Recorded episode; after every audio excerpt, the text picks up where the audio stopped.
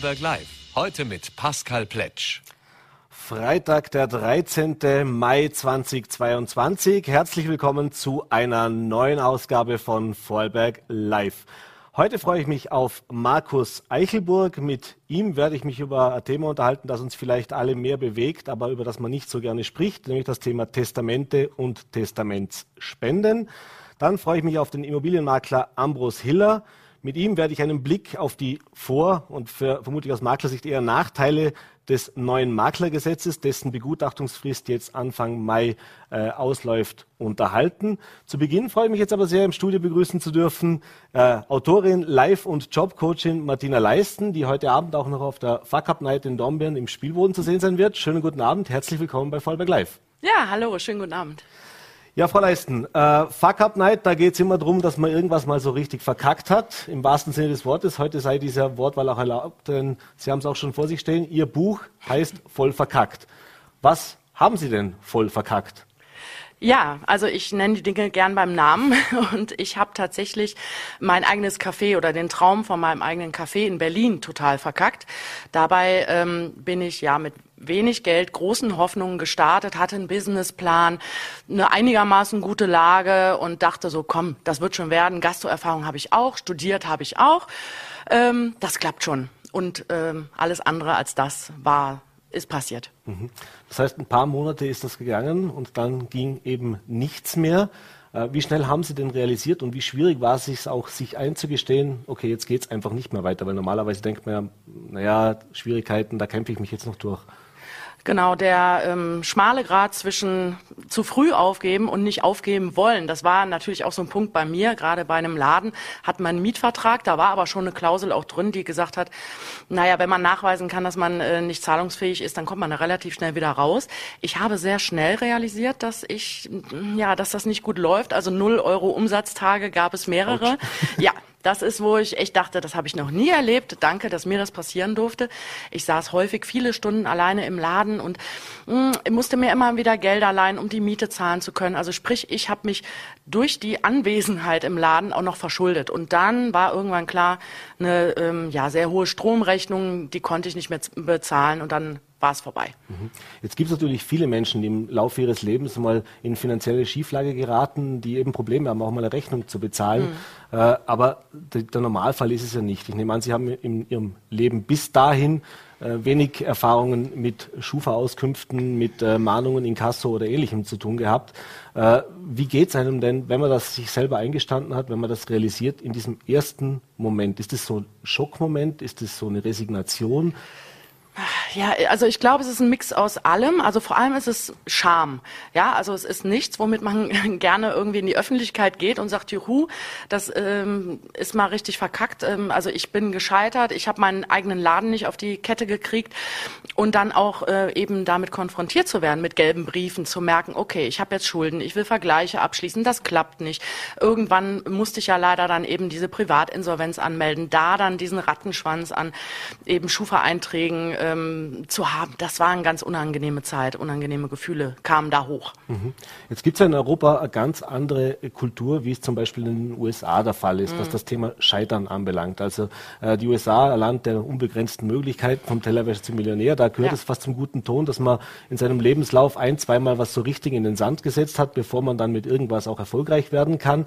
Bei uns in Europa, in Deutschland nicht anders wie in Österreich, äh, Sie haben das Wort schon vorher erwähnt, ist da viel mit Scham verbunden. Äh, da zeigt man gerne nochmal mit dem Finger drauf, die kriegt es nicht gebacken, die ist nicht leistungsfähig genug und so weiter. Äh, wie hat denn Ihr Umfeld darauf reagiert? Äh, oder wie haben Sie es zumindest wahrgenommen, wie es dann darauf reagiert hat? Ja, also ich lebe in Berlin und da ist es so ein bisschen anders als hier, wo jeder jeden kennt. Also mhm. da wissen die Nachbarn dann nicht, okay, die hat es in Sand gesetzt. Mm, trotzdem waren die Reaktionen so, ich habe ja am Anfang gar nicht so viel drüber gesprochen, aber es war halt nicht schön. Also wenn ich eine Wohnung gesucht habe und erklären musste, warum ich die und die Schufa-Einträge habe, dann kamen da auch häufig natürlich Absagen, mhm. ist ganz klar. Ne? Und die, die Fehlerkultur, die aus meiner Sicht noch in den Kinderschuhen steckt, die hängt halt viel mit Bewertungen zusammen, ne? auch so mit einer gewissen Neidkultur, aber eben auch zu sagen, okay, das ist unangenehm, das wollen wir vermeiden.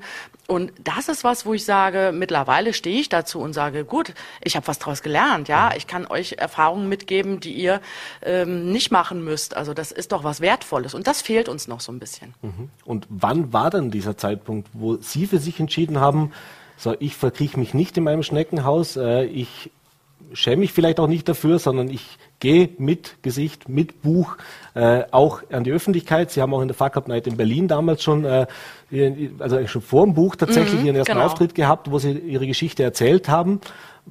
Gab es da einen speziellen Punkt, einen Zeitpunkt, irgendein Erlebnis, was Sie dazu bewogen hat, so, und jetzt ende ich das? Ja, also ich glaube, es war ein enormer Leidensdruck. Also manchmal braucht man ja einen gewissen Leidensdruck. Also mir ging es sehr, sehr schlecht. Ich hatte Depressionen, ich lag auf dem Boden quasi. Und dann habe ich durch Zufall eben von der Fuck Up Night in Berlin erfahren. Das war 2015, also es ist schon ein paar mhm. Jahre her.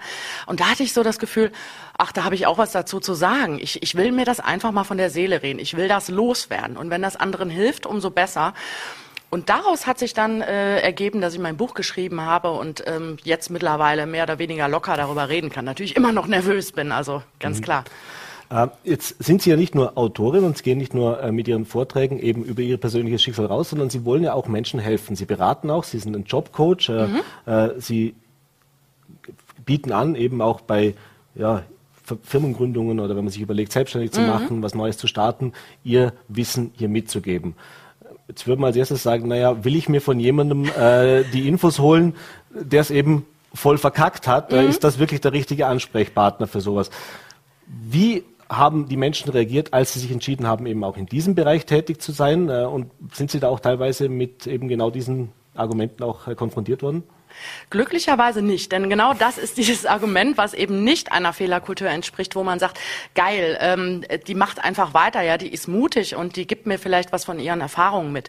Also ähm, die Konfrontation ist so, dass die Menschen, die zu mir kommen, das eher wertschätzen. Mhm. Genauso wie auf so einer Veranstaltung kommen die Leute hin, äh, nicht um mich mit Eiern zu beschmeißen, sondern um zu sagen, so, ähm, du hast was Tolles zu erzählen.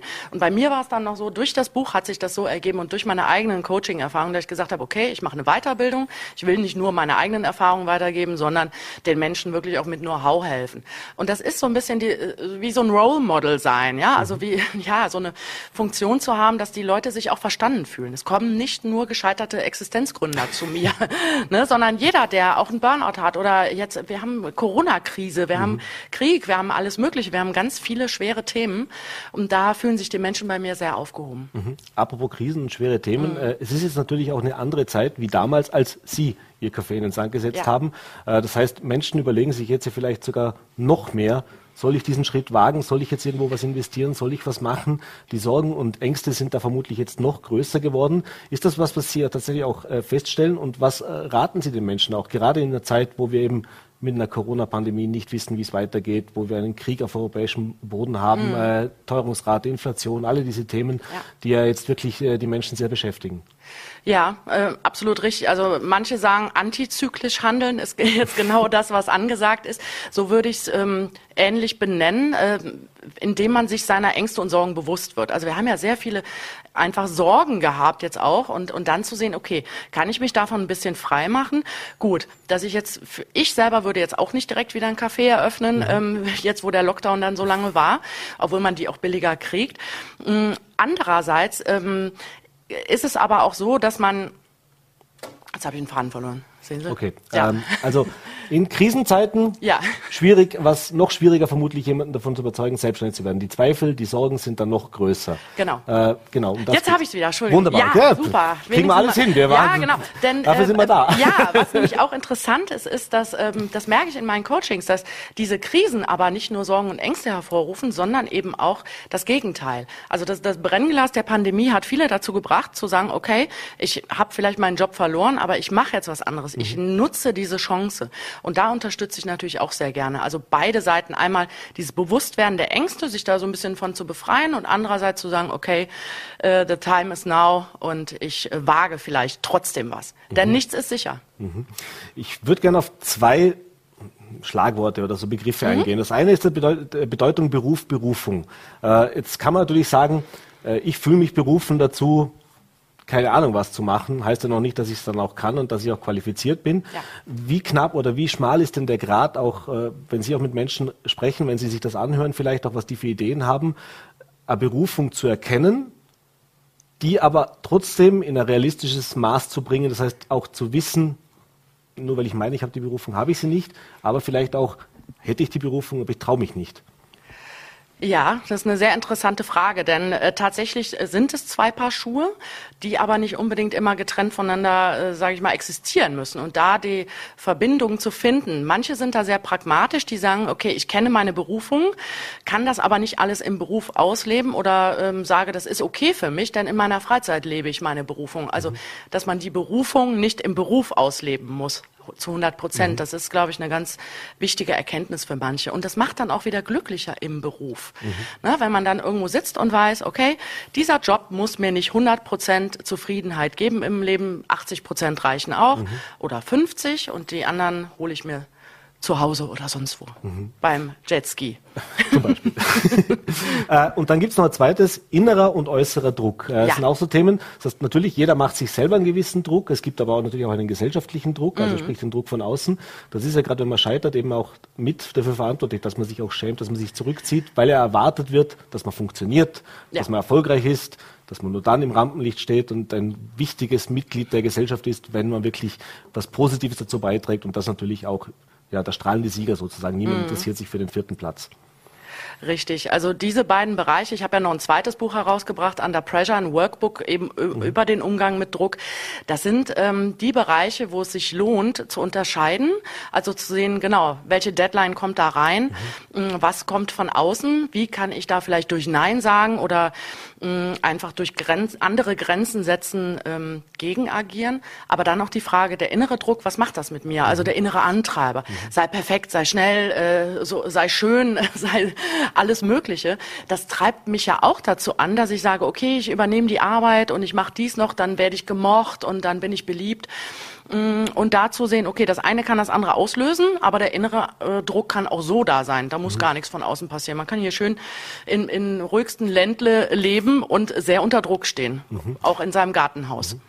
Vielleicht jetzt gerade auch für unsere Zuseher ein, zwei so Tipps. Was würden Sie empfehlen? Also wir wissen, dass jeder Leid, äh, jeder hat bis zu einem gewissen Punkt mit diesen Themen zu kämpfen oder mhm. sich damit auseinanderzusetzen. Was würden Sie empfehlen? Was hilft da oder was, was für Tipps kann man da auch geben? Ja, also es gibt sehr viele Tipps äh, dazu und äh, einer, der mir konkret jetzt zu den Beispielen gerade auffällt, ist sich wirklich erstmal bewusst zu werden, also zu beobachten, was passiert. Man auch seine eigenen Automatismen. Ne? Man mhm. neigt ja auch automatisch dazu, immer Ja zu sagen. Hier kannst du das noch erledigen. Eigentlich habe ich jetzt gerade Feierabend. Äh, ja gut, komm, gib mal her. Ist ja, mhm. ist ja nicht so schlimm. Da schon zu erkennen, okay, mh, beim nächsten Mal sage ich mal nein und gucke mal, was passiert. Halte das auch mal aus, mhm. denn vielleicht habe ich Angst, dass ich gekündigt werde, was aber oft Quatsch ist. Ne? Mhm. Ne? Also äh, da in die Beobachtung und in die Differenzierung zu gehen. Was ist der Druck von außen? Wo mache ich ihn mir selber? Ganz einfach, aber eine große Übung. Und dann wieder zu merken, was macht das mit mir? Mhm. Ja, löst das Wut aus und ähm, wie kann ich damit umgehen? Unterdrücke ich die immer? Und dann macht man sich schon etwas freier davon. Dann kommt man aus diesem Automatismus etwas mhm. raus. Gibt es auch äh, ein, ein, Schlagwort, das in allen Berufswelten immer mehr Resilienz. Resilienz, genau. Resilienz ja. und Work-Life-Balance. So, das Work heißt, äh, ja. also es spielt ja miteinander ein. Mhm. Das heißt, ich sollte eine ordentliche Work-Life-Balance haben, damit ich mir eine höhere Resilienz aufbaue mhm. gegen mhm. Stress, gegen eben diese Belastungen, gegen den Druck und so weiter. Ja. Ähm, ist es wenn man sich jetzt selbstständig machen will oder wenn man jetzt wirklich ein Projekt starten will oder sich eben entscheidet, ich mache jetzt was ganz anderes oder was nicht nur ich wechsle jetzt den Job von Firma A zu Firma B, mhm. sondern ich möchte jetzt wirklich meine Berufung finden, mich selber zu äh, äh verwirklichen. Äh, kann man das da überhaupt? Also gibt es da überhaupt eine Möglichkeit, diese Work-Life-Balance zu finden? Denn mh, mm, sind wir wieder bei diesen Klischees, aber mhm. der Unternehmer, der, der junge Unternehmer, äh, der sollte am besten sieben Tage, 24 Stunden in der Firma stehen, weil wenn er das nicht tut, dann wird man schon sagen, na komisch, der kann es aber nicht ernst meinen. Also sprich, Kaffeebesitzer, der nicht dann selber jeden Tag ja. auch hinterm Tresen steht, wird er nicht ernst genommen. Äh, genau, ist ganz interessant. Äh, selbst und ständig sagt man ja auch, ne, indem man selbstständig definiert, sehe ich anders, muss ich ganz ehrlich sagen. Gibt ja auch, ich glaube, das Pareto-Prinzip oder diese Prinzipien mit wenig Einsatz viel erreichen. Mhm. Das finde ich besser. Ähm, denn das sympathisch. Ja, oder? ja, das ist auch die Work-Life-Balance. Man hat es wirklich selber in der Hand. Mhm. Ja, also ähm, wenn ich zum Beispiel eben in meinem Café damals noch andere Möglichkeiten gehabt hätte, um, ähm, sage ich mal, Einkommen zu generieren übers Internet oder mhm. sowas, dann hätte ich das gemacht, dann hätte ich diese Zeit, in der ich da gesessen hätte, besser genutzt. Mhm. Mm, Präsenz, das ist ähnlich wie die Arbeitspräsenz, 40-Stunden-Woche heißt nicht Effektivität aus mhm. meiner Sicht. wenn man sich davon ein bisschen befreien kann und sich das auch selber erlauben kann, denn wenn man sagt, ich darf das, dann ist das was anderes als ich sollte aber eigentlich äh, mhm. das tun, was die meisten tun. Mhm. Ja, und, und diese Befreiung davon, die ist, glaube ich, ganz wichtig. Mhm. Jetzt haben Sie gerade nochmal das Café erwähnt. Jetzt natürlich war für Sie das ja mehr oder weniger fast ein bisschen ein Glücksfall, dass es eben nicht geklappt hat, denn sonst würden wir uns jetzt heute hier nicht unterhalten. Sie würden nicht Vorträge geben, Sie hätten keine zwei Bücher geschrieben wahrscheinlich. Mhm. Äh, aber im Rückblick, wenn Sie jetzt nochmal zurückblicken, äh, mit den Erfahrungswerten auch über die Jahre, äh, kommt da ab und zu mal der Gedanke auf, eben, Sie haben es gerade erwähnt, wenn ich das schon gewusst hätte, hätte ich das und das auch machen können? Oder ist das was, wo man sich einfach verabschieden muss? Also was hinter was war, das war und nach vorne blicken, das klingt immer einfach, aber ist es am Ende doch wirklich so einfach? Ja, dieses Was wäre wenn ne, ähm, gewesen, das ist schon eine Frage, die hat mich sehr lange umgetrieben, jetzt aber nicht mehr so. Mhm. Also ich hätte tatsächlich äh, gerade fast die Frage erwartet, äh, würden Sie es dann nochmal oder würden Sie sich wünschen, es hätte geklappt? Mhm. Ja, das ja. Mhm. Dann hätte ich den Laden ein paar Jahre gemacht und den irgendwann verkauft, so wie ich das vorhatte. Mhm. Mm, aber jetzt immer noch in, in diese Spirale zu gehen, äh, ja, was hätte ich besser machen können oder mm, das, das bringt nichts. Also da bin ich weg von. Da plane ich lieber neue Dinge. Aber voll und ganz zufrieden, nehme ich an, wie es jetzt aktuell läuft äh, und wie das auch funktioniert. Und äh, natürlich heute Abend 19.30 im Spielboden in Dornbirn, live on stage. Da genau. kann man genau. sich noch mehr Informationen holen, da kann man noch mehr Details auch erfahren, was denn da wirklich alles vor sich vorgefallen ist. Richtig. Äh, deswegen müssen wir jetzt leider auch schon Schluss machen, denn geht ja schon bald los. Genau, äh, ich, ich, ich muss los, ich muss mich nochmal umziehen und dann ab auf die Bühne wieder. Wunderbar, wünsche ich viel Vergnügen heute Abend, bedanke mich sehr für den Besuch im Studio. Danke Weiterhin Ihnen. viel Erfolg. Dankeschön, Martina Leisner. Ja, Danke. vielen Dank. Danke, tschüss. Und wie angekündigt, machen wir mit unserem nächsten Thema weiter. Äh, ja, da geht es jetzt vielleicht auch um Resilienz. Da hat er jetzt vielleicht zugehört. Der Ambros Hiller, freue mich sehr, ihn begrüßen zu dürfen. Immobilienmakler, ähm, ein Beruf, ja, wie soll ich sagen, der für ihn viel Freude macht, wenn die Menschen draußen zu hören, nicht immer mit ganz so viel Freude verbunden ist. Und aktuell geht es um ein Thema, das äh, auch sehr kontrovers diskutiert wird, in Maklerkreisen und in der, äh, in, ja, in der Branche sehr, sehr argwöhnisch gesehen wird. Es geht um ein neues Maklergesetz äh, und da geht es vor allem darum, wer soll künftig Provisionen bezahlen, also sprich, wer soll künftig die Leistungen, die Makler erbringen, bezahlen, wenn es um Vermietung von Wohnungen geht. Schönen guten Abend, herzlich willkommen im Studio. Darüber wollen wir uns ein bisschen unterhalten. Herzlich willkommen, danke. Ja, Herr Hiller, äh, die Begutachtungsfrist äh, ist jetzt im Mai oder läuft jetzt im Mai ab. Äh, das heißt, es sieht alles danach aus, dass dieses Gesetz auch tatsächlich dann für das kommende Jahr zur Umsetzung kommt. Jetzt mal die erste Frage, könnte man ja meinen, naja, das Geld wird halt künftig nicht mehr vom Wohnungssuchenden bezahlt, sondern von dem, der eben die Wohnung hat. Würde jetzt der, der landläufige Meinung denken, naja, ist ja eigentlich kein Problem. Der, der Geld damit verdient, soll eigentlich auch die Leistung bezahlen. Die Maklerbranche sieht das anders. Warum? Das Thema Bestellerprinzip vielleicht als Korrektur. Es ist nicht eine Änderung des Maklergesetzes als solches, sondern es wird eben dieses Bestellerprinzip eingeführt, so wie es ausschaut, irgendwann im nächsten Jahr. Mhm. So ist es geplant. Ist ein Ziel, das von der äh, Konsumentenvertretung, von der Mieterschutzvereinigung, von den Parteien Grün, SPÖ seit Jahren gefordert wird und jetzt plötzlich mit, auch mit Türkis, Grün ganz spruchreif geworden ist ist äh, ein Thema, das natürlich die Maklerbranche schon trifft, weil doch einige Kollegen, und das sind einige, mehrere Kollegen in Österreich, wirklich über diese Sache äh, existenzielle Probleme bekommen werden, weil doch äh, die Vermietungen ein Teil des Geschäftes der Kollegenschaft sind. Und da ist schon zu erwarten, dass es doch äh, einige hundert mhm. wahrscheinlich sehr hart treffen wird bis zum Untergang der Unternehmen. Mhm. Um, um, das jetzt vielleicht auch klarzustellen, äh, Sie korrigieren Sie mich bitte, es liegt dann daran, dass Sie davon ausgehen, dass wenn diese Gesetzesänderung erfolgt, dass eben die Vermieter gar nicht mehr zum Maklerbüro gehen, sondern sagen, na, ich will es nicht zahlen, sondern dass das mehr oder weniger dann auf dem privaten Markt läuft und damit eben deswegen das Geld fehlen wird. Das ist ein Teil des Ganzen, natürlich. Es ist also, auch wenn man jetzt davon ausgehen kann, äh, wir können ja ein bisschen nach Deutschland mhm. schielen. In Deutschland hat man das Bestellerprinzip in dieser Form 2015 eingeführt. Da gibt es also entsprechende Erfahrungen und die Erfahrungen sind natürlich kontroversiell. Was, was ist passiert?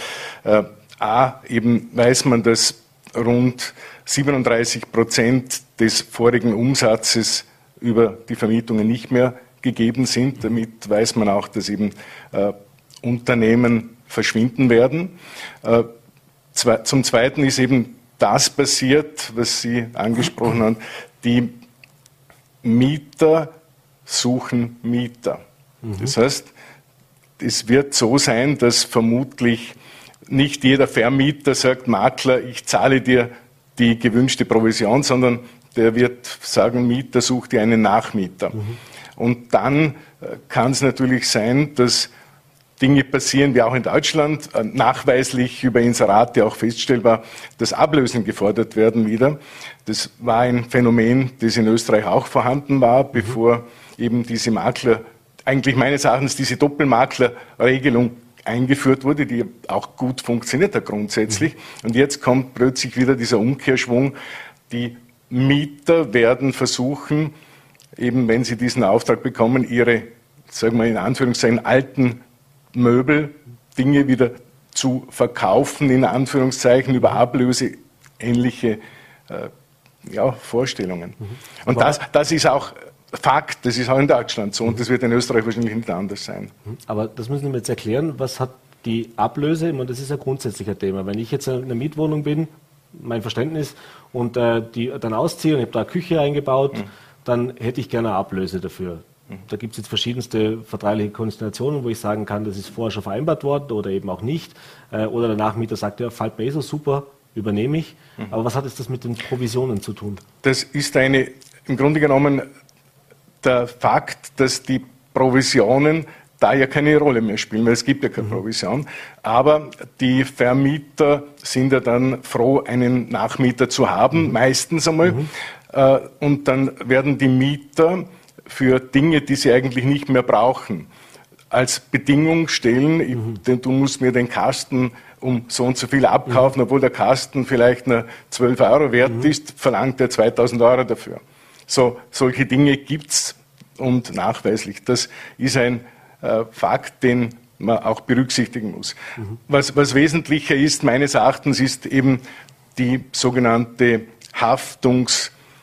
Haftungspflicht des Maklers, die natürlich gegenüber dem Mieter wegfallen wird. Mhm. Weil wenn der Auftraggeber der Vermieter ist, dann ist das mein Capo. Der, mhm.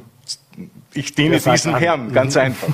Äh, ich suche zwar den Mieter, aber es ist auch im Gesetz so, wie ich es jetzt gelesen habe, nicht vorgesehen, dass der Makler trotzdem die Haftung für den Mieter mhm. übernehmen wird müssen. Mhm. Das heißt also, es fällt eigentlich meines Erachtens, und das ist das, was ich sehr kritisiere, konsumentenschutzrechtlich die Haftung für den Mieter weg. Das heißt, der Mieter muss selber schauen, wie er zu seinem Recht kommt. Mhm. Ja. Jetzt grundsätzlich äh, ist ja diese Diskussion auch aufgekommen, weil Wohnen, weil Mieten oder auch äh, nicht nur das Mieten, aber eben Wohnen generell in Österreich äh, oder vor allem in Vorarlberg auch immer teurer wird und dass das ein immer größeres Problem wird. Das heißt, die Politik hat das ja als, als ein Mittel gesehen, um eben dem entgegenzuwirken. Denn wenn ich jetzt zwei Monatsmieten Kaution bezahlen muss, dann noch eine Maklerprovision bezahlen muss und dann noch einen Mietpreis habe von, ich sage jetzt mal für drei Zimmerwohnungen 1000 Euro aufwärts in, in, in Vorarlberg, äh, dann wird das sehr, sehr schwierig für gerade junge Menschen auch, sich das leisten zu können. Ähm, was wäre denn eine Alternativüberlegung? Also gibt's ein, verstehen Sie, dass das, dass das ein, ein, ein Punkt ist, über den man natürlich äh, sprechen muss? Denn ich nehme an, es macht ja auch aus Maklersicht keinen Sinn mehr, wenn ich dann äh, keine Mieter mehr finde, weil die sich das nicht leisten können. Das heißt, Gab es da Überlegungen, gibt es da Gegenvorschläge zum Beispiel, wie man dem auch anders hätte begegnen können?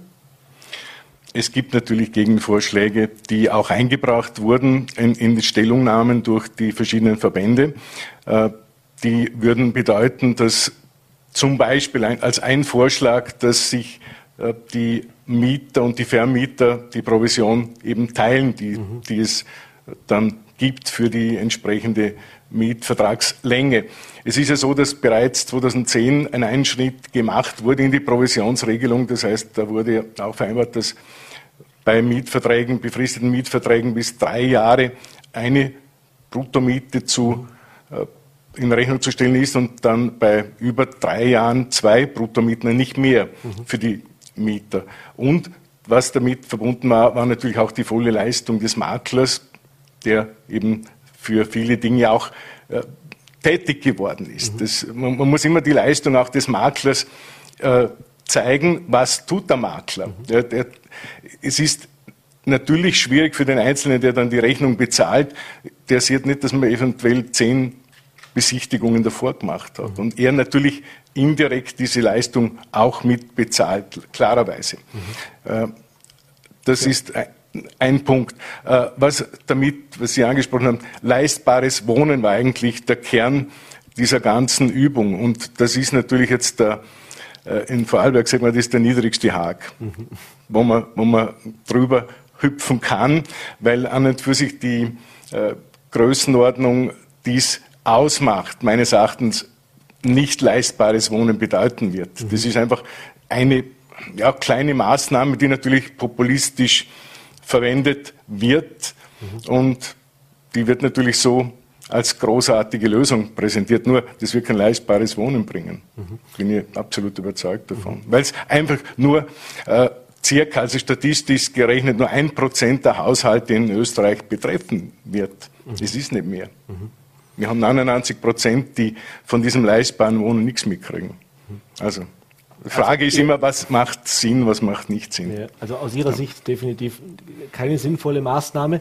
Äh, jetzt, Sie haben es vorher schon erwähnt, jetzt, äh, wenn man sagt, wenn man an Immobilienmakler denkt, denkt man in erster Linie an den Verkauf und weniger an die Vermietung. Wie, wie hoch ist denn der Anteil tatsächlich am, am Geschäft? Ist das, also gibt es Makler, die sich wirklich auf die Vermietung konzentrieren oder ist das so, sagt, jeder Makler macht es natürlich gerne mit, weil er da eben ein weiteres Geschäftsfeld hat? Was würden Sie sagen? Wie wichtig ist die Vermietung im täglichen Geschäft für einen Immobilienmakler? Also es gibt tatsächlich Unterschiede. Das heißt, wenn ich, ich kenne jetzt natürlich den Vorarlberger Markt, ich kenne den österreichweiten Markt nur bedingt mhm. durch, durch andere Statistiken. Aber wenn jetzt das Ganze auf Vorarlberg abbricht, dann ist der Anteil vielleicht jeden Maklers bei 20 Prozent seines Umsatzes. Mhm. Also ich glaube nicht, dass es in Vorarlberg existenzielle Probleme auslösen wird, um das ganz äh, klar zu sagen.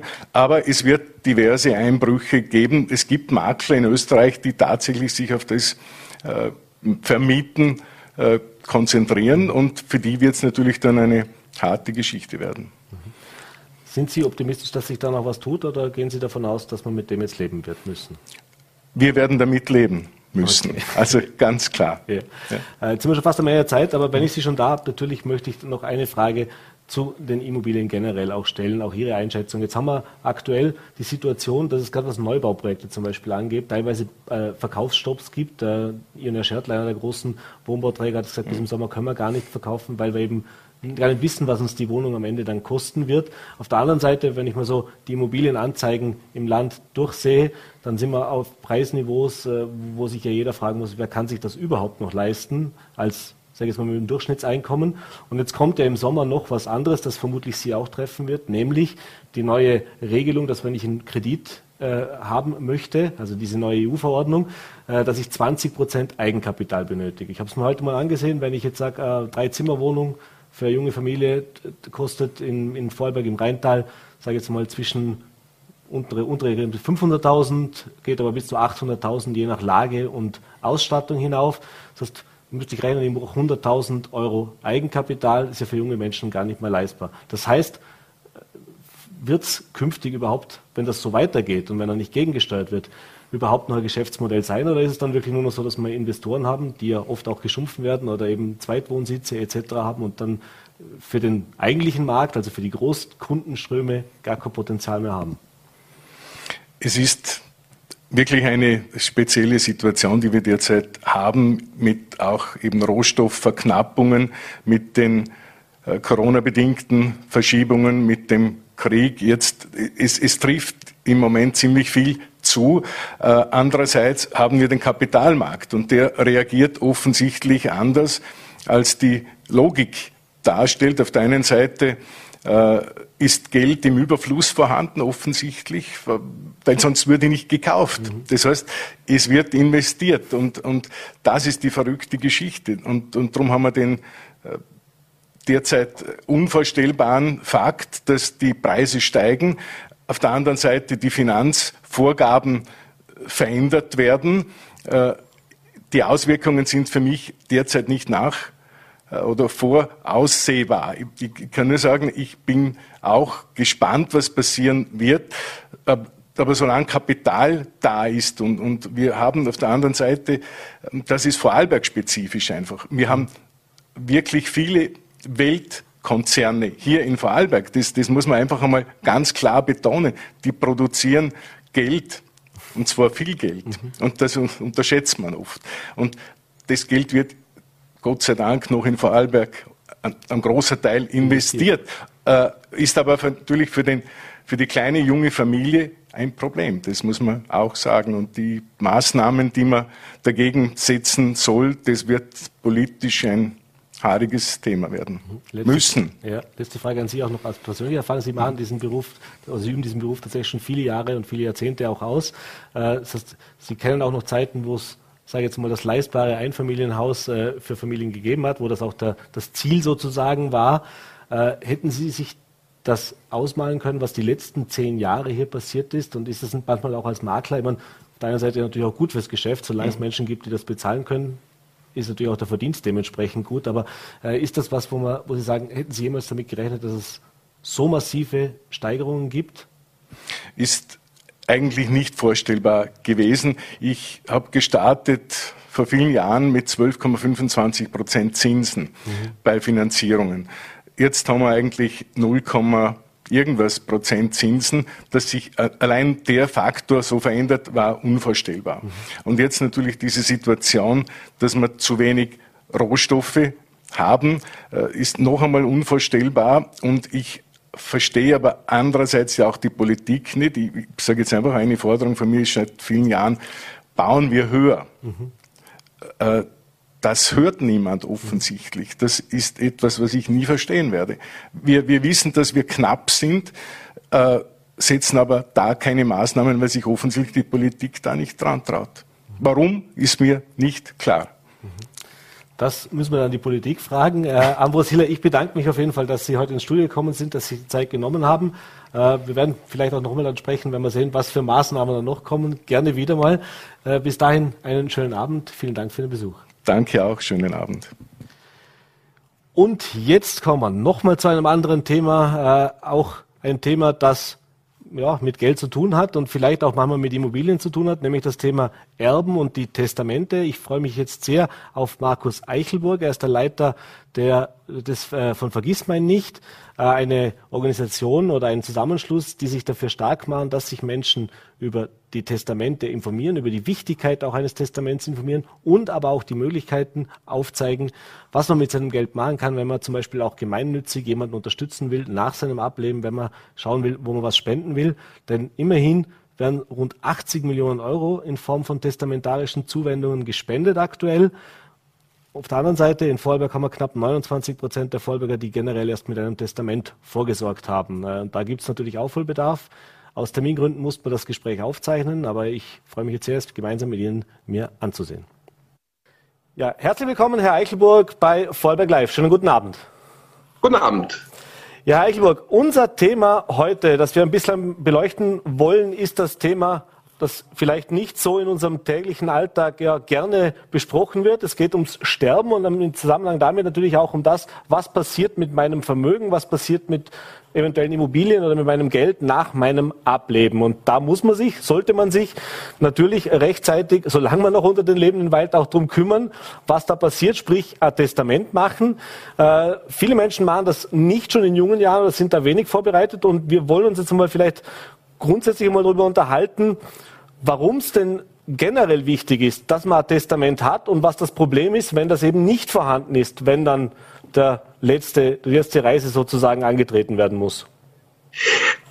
Naja, sagen wir mal so. Ähm, diese Vorstellung, wenn ich ein Testament mache, gehe ich dann sterben, ist eine Vorstellung, die nicht ganz richtig ist. Testamente sind Momentaufnahmen. Das heißt, ich kann hier jederzeit mein Testament ändern und an meine neue Lebenssituation anpassen. Nur ich weiß halt nicht, ob ich mit 60 oder mit 100 sterben werde oder vielleicht mit 30. Und äh, von dem her ist es immer gut, ein Testament zu machen, auch äh, in jungen Jahren. Mhm. Warum sollte man ein Testament machen? Einfach um zu Lebzeiten sicherzugehen, dass der Nachlass geregelt ist, damit ich einen möglichen Streit zwischen den Angehörigen vermeiden kann. Und natürlich, und da kommt ähm, das Thema Testament ähm, sehr stark zum Vorschein, äh, dass mein Erbe auch nach meinen Wünschen geregelt ist und ich nicht die Aufteilung meines Erbes dem Gesetzgeber überlasse. Mhm. Deswegen ist es ratsam, fachgerecht ein Testament zu erstellen, wobei es die Möglichkeit gibt, ein eigenhändiges Testament zu erstellen und zum Notar zu gehen und ein notarielles, sprich ein fremdhändiges Testament zu machen. Mhm. Das sind Sie mir jetzt schon in die, in die Frage ein bisschen vorweggenommen, aber das wäre genau die nächste Frage. Was, was muss ich denn beachten? Also das kann ich, man kennt das von, von vor allem von, von früheren Zeiten, da gibt es ein handgeschriebenes Testament, das irgendwo zu Hause gemacht worden ist äh, oder dann irgendwo auftaucht, noch wenn man dann die, die Wohnung ausräumt, plötzlich taucht da so ein Schrieb auf. Äh, was muss denn so ein Testament beinhalten, damit das dann auch im Anschluss wirklich eine Gültigkeit hat, damit das dann auch hält? Das muss ein Testament beinhalten. Es muss handgeschrieben sein. Das heißt, handgeschrieben heißt wirklich mit der Hand verfasst sein, mit der eigenhändigen Handschrift verfasst sein. Es sollte draufstehen oben mein Testament. Es muss unterschrieben sein und äh, es sollte auch ein Datum haben, einfach deswegen, wenn ich jetzt mehrere Testamente mache und vielleicht das alte Testament äh, nicht wegwerfe oder sonst irgendwas, damit einfach meine äh, Angehörigen wissen, okay, das war mein letztes Testament. Mhm. Braucht es dafür auch Zeugen? Das ist ja auch immer so eine Frage, die da aufkommt. Muss das jemand noch gegenzeichnen? Äh, Sie haben es auch gesagt, man hat natürlich auch alternativ die Möglichkeit, zu einem Notar zu gehen und das notariell beglaubigen zu lassen. Aber ist das unbedingt notwendig? Naja, der Gesetzgeber wollte es dem Legatar, sprich dem Vermächtnisgeber, wollte äh, es möglichst einfach machen in der Form des handschriftlichen Testamentes. Wobei man dazu sagen muss, auch das handschriftliche Testament hat seine Tücken, weil das, was für einen selbst klar ist, muss jetzt nicht rechtlich hieb- und stichfest sein. Mhm. Das heißt, wenn man ein Testament selbst schreibt, einfach so eindeutig und so klar wie möglich formulieren, was auch wichtig ist, einen Erben zu benennen. Das heißt, es gibt viele Menschen, die einfach es ganz genau machen wollen und alles aufzählen, was sie haben und sagen, mein Auto vermache ich meinem Stiefsohn und ähm, keine Ahnung, meine Wohnung vermache ich dem und dem. Und dann bleiben noch immer irgendwelche Dinge übrig, wo es einfach nicht klar ist, ähm, wer das bekommen soll. Also von dem her reinschreiben, ich setze die oder die Person zu meinem Erben ein, was sie aber nicht davon abhalten soll, auch Vermächtnisse zu benennen. Mhm. Vermächtnisse sind einfach Dinge oder Vermögenswerte, die sie einer bestimmten so, äh, Person zukommen lassen. Und was man auch nicht vergessen sollte, ist einen Ersatzerben oder eine Ersatzerbin einzusetzen. Einfach deswegen, weil es ist ja nicht gesagt, dass der eingesetzte Erbe das Erbe antreten kann, respektive will. Das heißt, er kann ja auch schon vor mir versterben und dann kommt der Ersatzerbe zum Zug. Wobei man natürlich auch als Ersatzerben eine gemeinnützige Organisation einsetzen kann. Mhm. Was auch noch dazu zu sagen ist, eben ein fremdhändiges Testament würde ich auf alle Fälle beim Notar machen. Einfach, ich brauche drei Testamentszeugen, äh, die bezeugen, dass ich das Testament gemacht habe. Die müssen mit Namen, Adresse und als ersuchter Testamentszeuge, das müssen sie alles dazu schreiben. Ich muss einen handschriftlichen Zusatz schreiben, das ist mein letzter Wille oder so möchte ich mein Testament regeln, was auch immer sie schreiben. Ich muss es mit der Hand, äh, ich muss eben natürlich es mit der Hand unterschreiben. Die ähm, genannten Testamentszeugen dürfen weder verwandt noch verschwägert noch in sonst einem nahe Verhältnis stehen. Sie hören schon, es gibt da viele Vorschriften und man kann da viel falsch machen. Also dementsprechend gerade ein fremdhändiges Testament würde ich unbedingt beim Notar machen. Mhm. Und äh, was auch anzuraten ist, ist das Testament beim Notar zu hinterlegen. Einfach deswegen, damit es erstens gefunden wird, nicht verschwinden kann und nicht verloren gehen kann. Mhm. Sie haben es schon kurz angesprochen, das Thema Testamentsspende, denn darum wollen wir uns ja eigentlich auch heute noch unterhalten. Da kommen wir noch ein bisschen später zu. Bleiben wir noch ganz kurz beim, beim Testament allgemein und vielleicht auch mit dem Blick auch ins Ländle speziell. Mhm, Sie haben es jetzt vorhin gesagt, man kann, man kann ja grundsätzlich nicht äh, vorhersehen, äh, wann so ein Testament dann tatsächlich gebraucht wird. Aber was würden Sie denn sagen? Wann ist ein sinnvoller Zeitpunkt, sich über sowas Gedanken zu machen? Äh, schon, schon ganz jung oder, oder wenn man eben ein erstes Vermögen auch auf der Seite hat? Oder was würden Sie sagen? Was wäre ein sinnvoller Zeitpunkt, wo ich mir darüber Gedanken machen sollte? Ein sinnvoller Zeitpunkt ist einfach, wenn ich schon Vermögenswerte aufgebaut habe, respektive wenn ich eine Familie gegründet habe, vielleicht ein Haus gebaut habe und dementsprechend auch Bedarf habe, meine Vermögenswerte über das Leben hinaus zu regeln. Mhm. Äh, vielleicht ein bisschen aufs, aufs Ländle auch den Blick. Ich habe mal in einer Vorinformation schon mal angesehen, eben wie es eben mit dem Thema, auf das wir noch kommen, auf dem Spendenaufkommen aussieht, wie da sich Vorarlberg und die anderen Bundesländer verhalten. Und da sehe ich, dass Vorarlberg bei der Bereitschaft, wenn es darum geht, eine gemeinnützige Organisation testamentarisch zu bedenken, sich ja, gemeinsam mit Kärnten und Oberösterreich die letzten Plätze äh, teilt. Aber wie sieht es denn grundsätzlich mit dem, mit dem Testamentsverhalten sozusagen im Landhaus? Haben Sie da irgendwelchen Überblick, wie das auch im Vergleich, im Bundesländervergleich die Vorarlbergerinnen und Vorarlberger handhaben? Die Vorarlberger liegen eigentlich ganz gut im Schnitt. Das heißt, 30 Prozent der über 40-Jährigen haben ein Testament nach der Studie, die wir gemeinsam mit der Notariatskammer gemacht haben. Vorarlberg liegt bei 29 Prozent. Also von dem her ist es ganz gutes Mittelfeld, würde ich sagen. Mhm.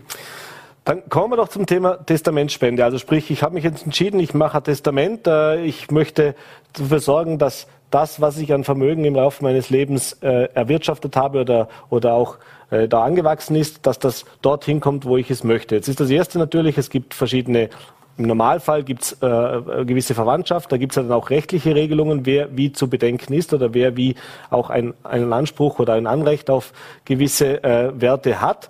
Aber es gibt natürlich auch die Möglichkeit, dass ich selber entscheide, ich möchte das Geld jemandem spenden zum Beispiel. Und da kommt das Thema Testamentsspende, für das Sie sich ja auch sehr stark machen, äh, zum Tragen. Vielleicht kurz, seit 2012 äh, gibt es die Initiative Vergiss mein nicht.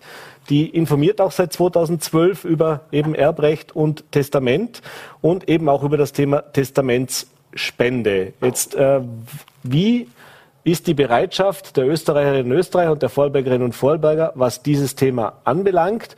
Und wie hat sich das vielleicht auch im Laufe der letzten Jahre verändert? Prinzipiell kann man jetzt österreichweit sagen, dass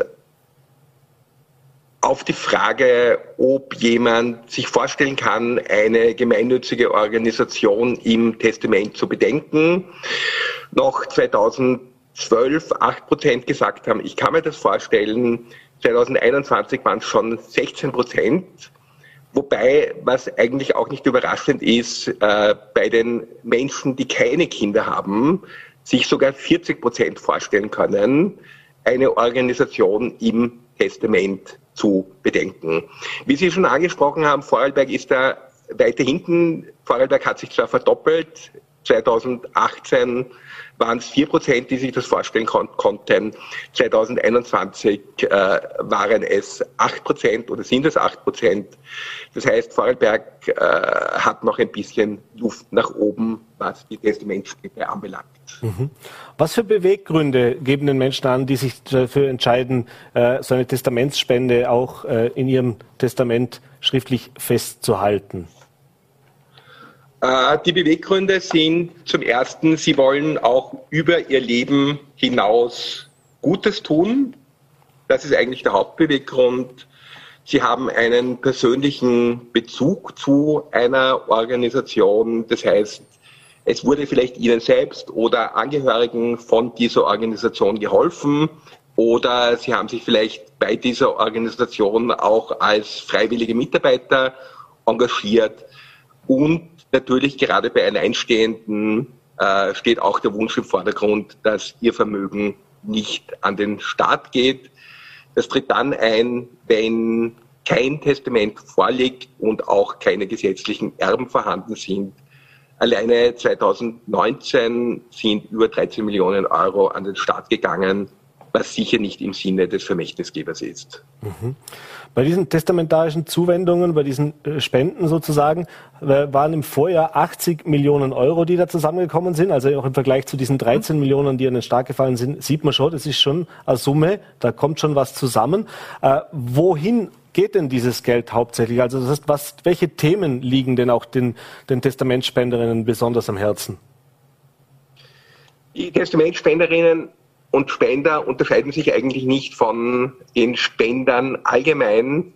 Das heißt, auf der Hitliste steht auf dem ersten Platz Tier- und Umweltschutz, dann kommt die Hilfe für Kinder und Jugendliche und dann Pflege und Soziales. Mhm. Das sind so die drei Highlights, an die Menschen spenden. Was vielleicht auch ganz interessant ist, die äh, Kultur hat zwischen 2018 und 2021 doch kräftig aufgeholt. Das heißt Kunst, Kultur, Wissenschaft, um es genau zu sagen, ähm, die ist von 12 Prozent auf 16 Prozent gestiegen, wird wahrscheinlich darin liegen, dass in Covid-19-Zeiten man gesehen hat, dass auch die Kultur äh, ohne Unterstützung nicht wirklich lebensfähig ist. Mhm. Das heißt, man merkt auch, wenn es gesellschaftspolitische Themen gibt, Sie haben es gerade schon gesprochen, in Zeiten von der Corona-Pandemie, jetzt wahrscheinlich noch zu kurzfristig, aber wir haben jetzt den Krieg in der Ukraine, aber wir hatten ja auch in, vor Jahren schon eben die Flüchtlingsbewegung in 2015. Das heißt, das sind schon Dinge, die man dann auch merkt im, im, im also in der Bereitschaft auf alle Fälle. Wie lange die Bereitschaft sagen, anhaltet? Äh, umgesetzt ist hoffentlich noch nicht bei allen, die sich 2015 zum Beispiel entschieden haben, so ein Testament zu verfassen. Die leben ja hoffentlich auch zum Teil noch, aber dass man zumindest in der Bereitschaft das Ganze sieht. Genau, genau so ist es.